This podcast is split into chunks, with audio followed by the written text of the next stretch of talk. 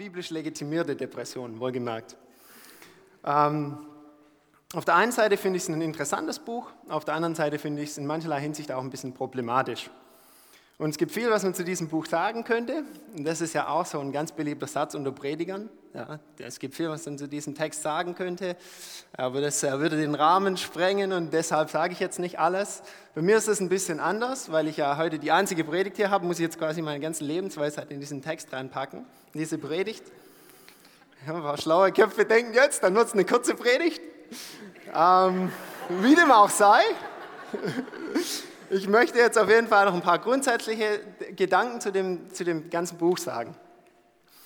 Ähm, einmal, was ich gut finde am Prediger, ist, es ein sehr tiefgründiger Denker, das entspricht mir natürlich.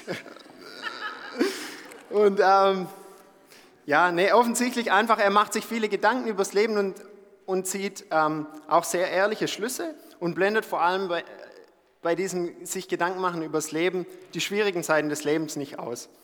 Ähm, und er hat auch nicht die Angst, vorherrschende fromme Meinungen zu hinterfragen ähm, und die fromme Szene etwas aufzumischen. Im Kapitel 1 wird der Prediger als, wird, also wird gesagt, es sei der Salomo, aber unter den Theologen ist man sich nicht so ganz äh, sicher, ob, das auch, ob ihm das vielleicht nach, nachträglich in das Buch reingeschrieben wurde, um dem Buch etwas mehr Autorität zu verleihen. Ähm, es kann sein, dass der Prediger deshalb auch sich nicht klar identifiziert, ähm, weil er einfach äh, die nicht äh, in Probleme geraten wollte mit, mit der frommen Szene, mit der frommen Elite zu der Zeit. Ich möchte mal ein paar Beispiele nennen, ähm, wie, wie der Prediger sehr offen und direkt sagt, was er denkt. Ähm, ihr kennt vielleicht die Stelle, in der Jesus sagt, ich aber sage euch, dass jeder, der eine Frau ansieht, sie zu begehren, schon Ehebruch mit ihr begangen hat in seinem Herzen. Zu einem ähnlichen Thema sagt der Hiob, ich hatte einen Bund mit meinen Augen geschlossen, dass ich ja nicht begehrlich auf eine Jungfrau blicke. Und dann kommt der Prediger und sagt, da habe ich das hier auf der Folie, er sagt, und alles, was meine Augen begehrten, entzog ich ihnen nicht. Ich beschaffte mir Sänger und Sängerinnen, die Vergnügung der Menschen oder Männer, je nachdem, wie man es übersetzt, Frauen über Frauen. Ja, also interessant, er schwimmt ein bisschen gegen den Strom. Ähm, es gibt eine andere Stelle, in der Jesus sagt, ich bin gekommen, dass sie das Leben in Fülle haben. Das ist eine beliebte Stelle. Manche, manche der, der Lieblingsspruch vielleicht von manchen, der Lieblingsbibelvers. Paulus sagt zum Beispiel zu dem Thema, freut euch alle Zeit und seid in allem dankbar. Dann kommt der Prediger, nächste Folie, und ich hasste das Leben. Denn das Tun, das unter der Sonne getan wird, war mir zuwider. Alles ist Nichtigkeit und ein Haschen nach dem Wind. Also interessant. Ähm, aber das sind nicht die Schlussfolgerungen des Predigers, das muss man dazu sagen. Nicht, dass jemand hier rausgeht nachher und die Predigt irgendwie falsch versteht und der Jesus-Treff in Verruf gerät.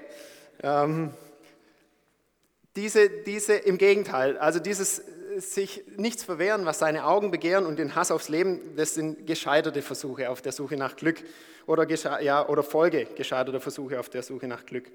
Aber ich finde es trotzdem bemerkenswert, dass die jüdischen Gelehrten zu der Zeit dieses Buch in die Bibel, in, die, in das Alte Testament, die jüdische Bibel mit aufgenommen haben. Ähm, und ich glaube, dass sie, da, damit wollten sie auch ein Statement abgeben, und zwar, dass wir mit dem Leben ehrlich umgehen sollen, dass wir unsere Gedanken ehrlich nach außen tragen sollen und keine falsche Frömmigkeit vortäuschen sollen. Und dafür mag ich das Predigerbuch, dass der, der Prediger redet Tacheles. Er redet Klartext. Und ich glaube, das ist auch für uns. Wir sollen offen mit unseren Fragen umgehen und ähm, so wie mit unseren Lebensfragen, so wie der Prediger das auch getan hat. Und ich denke, wir können einen Schritt weiter gehen. Ich finde es äh, erstrebenswert, dass wir im Jesus-Treff so eine Kultur entwickeln, wo wir das auch tun auch angesichts unserer Vision, unserer neuen, dass wir Menschen erreichen wollen da draußen. Ich glaube, äh, diese Menschen haben oft schwierige, knifflige Fragen, die, mit denen sie auf uns zukommen. Und ich glaube, wenn Jesus und das Christentum da keine guten Antworten bieten, dann ist es auch berechtigt zu hinterfragen, ob man diesem Weg nachfolgen sollte. Von dem her, wichtiger Umgang, können wir vom Prediger lernen. Dann gibt es aber auch Dinge, die ich vom, am Prediger problematisch finde. Er hat ein sehr philosophisches Gottesbild. Ähm, in der Regel kennen die biblischen Autoren einen Gott, der leidenschaftlich ist, der mitfühlend ist und der auch nahe ist, der ein Zufluchtsort wird in schweren Zeiten. Diesen Gott, den, kennt, den findet, findet man im Predigerbuch so nicht. Also er ist recht, recht philosophisch. Also wir haben gehört in den letzten Wochen, habe ich zur Kenntnis genommen, ist auch richtig, der Prediger vertraut äh, Gott. Aber ich habe äh, auch auf einer Folie mal einen Vers mitgebracht ähm, zum, als, Aus, als Beispiel. Ähm, sagt der Prediger über Gott, er hat alles schön gemacht zu seiner Zeit, auch hat er die Ewigkeit in das Herz der Menschen gelegt. Nur, dass der Mensch nicht ergründen kann, das Werk, das Gott tut, weder Anfang noch Ende. Und das heißt, für den Prediger wird Gott auch in seiner Lebenskrise, die in dem Predigerbuch beschrieben ist, nicht zum Zufluchtsort. Das erwähnt er da eigentlich nicht. Er erwähnt wohl, ähm, dass, dass er Gott vertraut, aber er hat nicht diesen persönlichen Bezug, den wir aus, von anderen biblischen Autoren kennen. Und in der Hinsicht finde ich das Predigerbuch schon etwas ernüchternd, muss ich sagen. Ich habe das Gefühl, der Prediger ist da eher etwas pragmatisch. Das ist jetzt, was ich daraus lese. Andere mögen es vielleicht anders lesen. Aber ich habe das Gefühl, die Einstellung des Predigers ist eher so, was ist der beste Weg zum Glück unter beschissenen Umständen? Die Antwort, nimm die Umstände an und mach das Beste daraus. Okay, da kann man mich vielleicht auch nachher können wir dann ins Gespräch kommen über den Punkt. Aber so, ist, so hatte ich das Gefühl. Ähm, damit ihr auch wisst, wovon ich rede, kommen wir jetzt äh, zum Predigtext. Aber ich möchte vorher noch was sagen, damit wir den Text auch besser verstehen. Ist, denke ich, wichtig zu sagen, ähm, die, die Sicht des Predigers auf den Tod. Das ist auch ein ganz ähm, starkes Motiv im Predigerbuch. Und so wie ich das jetzt verstanden habe, wie ich mich auch äh, von den Kommentaren her schlau gemacht habe, ist die Sicht des Predigers auf den Tod ein gewisser Agnostizismus. Also ich weiß nicht, was passiert nach dem Tod. Er sagt an einer Stelle zum Beispiel, der Odem des Menschen oder der Odem der Tiere, wer weiß, ob der Odem des Menschen in die Höhe geht und der Odem der Tiere in die Tiefe. Und auch das darf man jetzt nicht so verstehen, dass der eigentlich schon an den Himmel oder irgendwas so geglaubt hat. Im Prinzip war das zu der Zeit ähm, einfach so, gibt es da ein Nachleben? Also geht es weiter. Man wird, man, er redet zwar von Gericht oder auch von Totenwelt, aber es ist eher so die Vorstellung, ähm, habe ich mir sagen lassen, dass, dass ähm, in dieser Totenwelt eher das so vergleichbar ist mit so einer leeren Batterie, dass man irgendwie weiter existiert, aber sehr, sehr, sehr dünnes Dasein führt. Also und das ist so, und eigentlich der Prediger, was er so sagt, ist, man weiß es einfach nicht ganz genau. So habe ich es jetzt verstanden. Auch an dem Punkt möge man mich korrigieren. Aber das, ähm, das ist wichtig, so habe ich es verstanden. Jetzt gehen wir zu dem, zu dem Predigtext. Da habe ich Auszüge aus Kapitel 9. Der Predigtext steht in Vers 7 bis 10. Ähm, ich, ich möchte aber noch ein bisschen was vom Kontext mitnehmen, weil ich denke, das ist wichtig. Genau. Alle trifft das gleiche Schicksal ob sie nun Gottes Gebote befolgen oder sie übertreten, Gutes oder Böses tun, sich reinhalten oder sich beflecken, Gott Opfer bringen oder nicht. Dem Schuldlosen ergeht es nicht besser als dem Verbrecher, der den Reinigungseid scheuen muss. Es ist zum Verzweifeln, dass, dass auf alle ohne Unterschied dasselbe Ende wartet.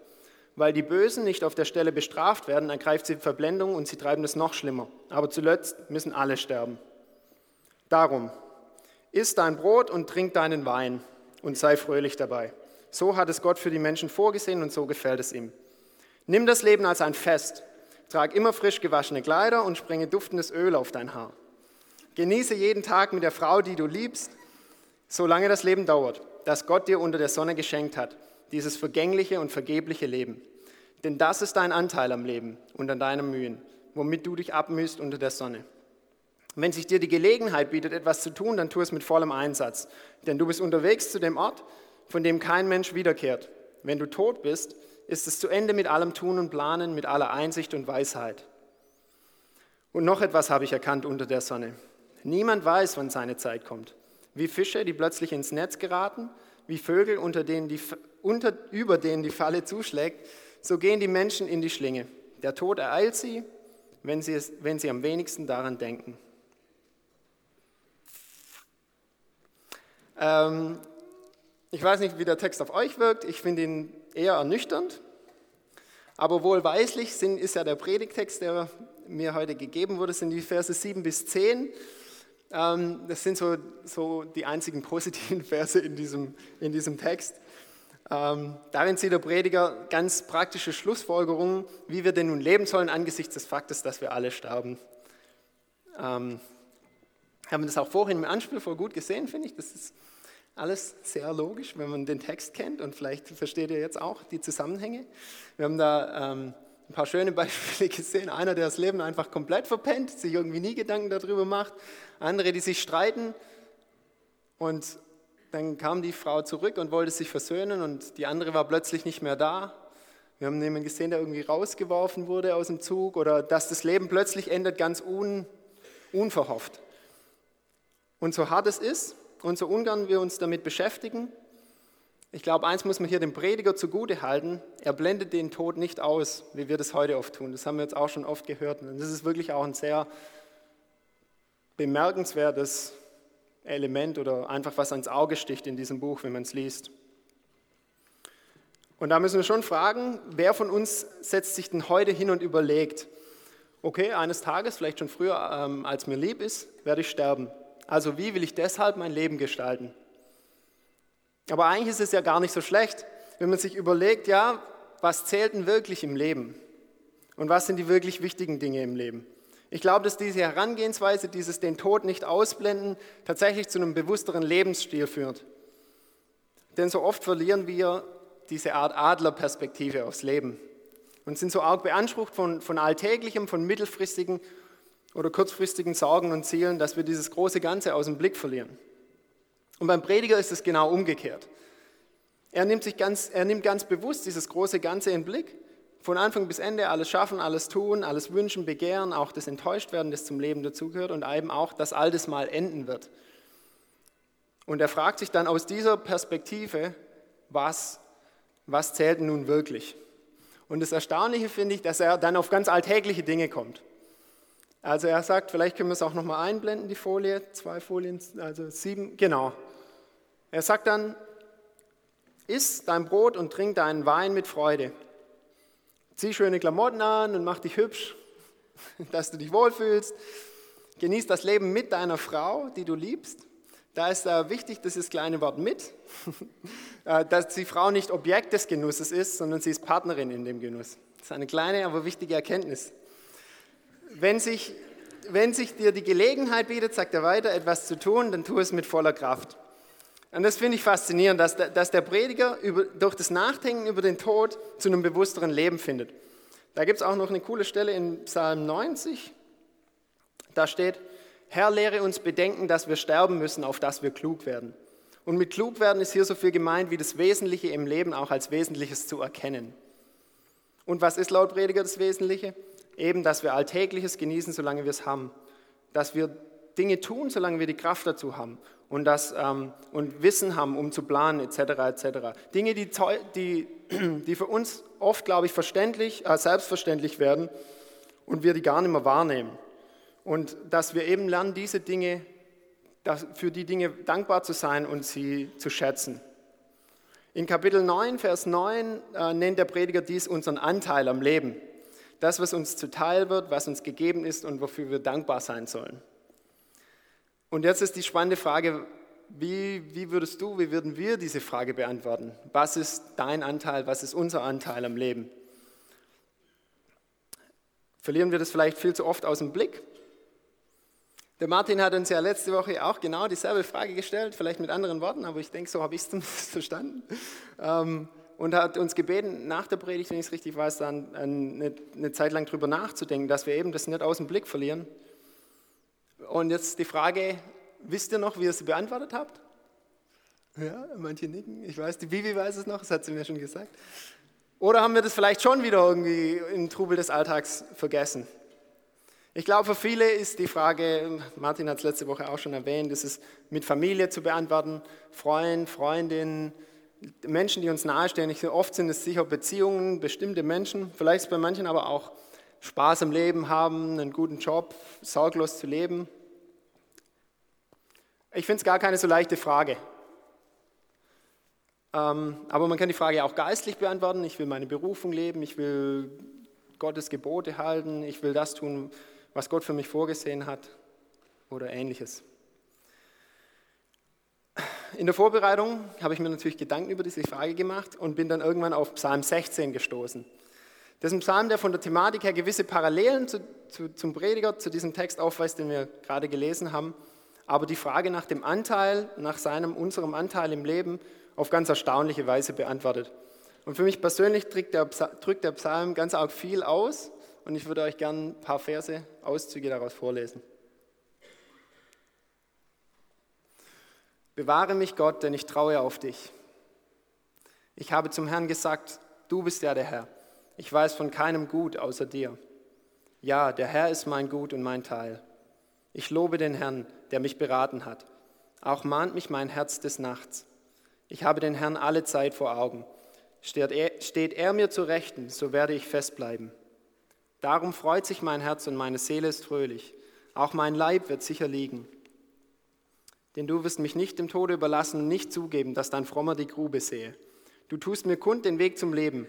Vor dir ist Freude die Fülle und wohne zu deiner Rechten ewiglich.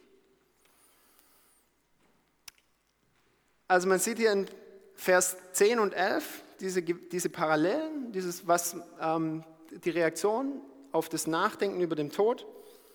Aber der Psalmist hat hier eine ganz andere Hoffnung als der Prediger und er spricht in dem Zusammenhang von dem Weg zum Leben, dem, den Gott uns zeigt und von, von der Freude, die er in Gott hat. Das auch ein bisschen geht so zurück zu diesem Grundtenor, den ich vorher gesagt habe, der, den der Prediger manchmal vermissen lässt. Wo ich denke, er hat ein sehr philosophisches Gottesbild. Hier, der Psalmist findet seine Zuflucht viel eher in Gott in, angesichts des Todes. Aber das eigentlich Faszinierende für mich ist Vers 5, wo der Psalmist die Frage nach dem Wesentlichen im Leben beantwortet. Da kommt wieder dieses Wort, ähm, ja, ist jetzt hier schlecht übersetzt, Martin, ähm, nein, also da, da gibt es ein Wort, äh, Vers, Vers 5, der Herr ist mein Gut und mein Teil. Das hebräische Wort hat, wurde jetzt im anderen Text mit Anteil übersetzt. Und da war für mich diese interessante Connection, als ich darauf gestoßen bin, ah, das ist ja, die benutzen ja da dasselbe Wort, was ist mein Anteil? Ja, hier wird es übersetzt, mein Gut und mein Teil. Und der Psalmist sagt, Gott ist mein Anteil. Gott ist das Wesentliche, was mir gegeben ist im Leben. Gott ist mein Glück. Und was, was bedeutet das? Ich denke, das bedeutet, dass, dass es für den Psalmisten die Beziehung zu Gott ist, die ihn reich macht. Und dass er in dieser Beziehung, dass, dass ihm in dieser Beziehung auch all das zuteil wird, was Gott verspricht. Und der Psalmist weiß, was Gott zusagt, das hält er gewiss. Und so findet er in Gott Friede, Freude, Sicherheit, Zufriedenheit und Liebe. Ich muss sagen, dass, dass mich der Vers oder dieser Gedanke, der hat mich schon einige Jahre lang fasziniert. Und die Bedeutung ist mir eigentlich zum ersten Mal so richtig aufgefallen, als ich das auf Englisch gelesen habe. Und da wird es so übersetzt, The Lord is my portion and my cup. Also ja, Becher, ähm, der, ja, es wird immer anders übersetzt, da kann man sich drüber streiten. Manche Übersetzungen sagen eben Becher, auch im Deutschen, im Englischen Cup. Ähm, aber ja, im Englischen wird es eben The Lord is my portion and my cup übersetzt. Oder zumindest habe ich mich damals daran, an dieser Formulierung, die hat mich ähm, fasziniert. Und das ist so eine gewisse Essensanalogie. Also Gott ist, Gott ist meine Person daran, wo ich mich labe oder woran ich satt werde. Und ich kann mich an eine Zeit in meinem Leben erinnern, in der ich eigentlich nur aus der Reisetasche gelebt habe. Ich war hier und da irgendwie überall, habe hab Theologie damals studiert als Fernstudium und das war recht flexibel. Ich konnte rumreisen, ich habe Zimmermann, als Zimmermann gearbeitet, hier und da mich mit, mir mit Gelegenheitsjobs äh, ein Taschengeld verdient und besaß aber eigentlich nichts, nichts außer meiner Gitarre, meinem, einem Laptop hatte ich und, und eine Reisetasche und was da eben so reinpasst. Und ich weiß noch einmal, habe ich bis zur Dämmerung gearbeitet, bei uns auf der Alp, wo ich herkomme, nicht weit von hier, ganz schön. Und ähm, saß da auf dem Dach, auf dem Dachfirst und es wurde eben so dunkel und ich wollte irgendwie, das war ein besonderer Moment und ich wollte den Moment mitnehmen. Und, und mich hat damals, jetzt vielleicht nicht wörtlich, das, das begleitet oder bewegt, was, was hier zum Ausdruck kommt. Gott ist mein Anteil. Aber das war in meinem Herz und ich wollte das irgendwie aufsaugen. Ich saß da auf dem Dachfirst und habe in den Himmel geblickt und das ist ja auf der Alp ganz arg schön, wenn es da so diese dunkelblauen Farben, intensiven Farben im Abendhimmel und ja, die Sonne war schon weg, aber es war, also ich weiß den Moment noch total. Ähm, und ich saß da und ich habe in den Himmel geblickt und gedacht, ich habe eigentlich alles, was mein Herz braucht. Ich weiß, dass Gott mich liebt, ich bin sein und er ist mein. Amen.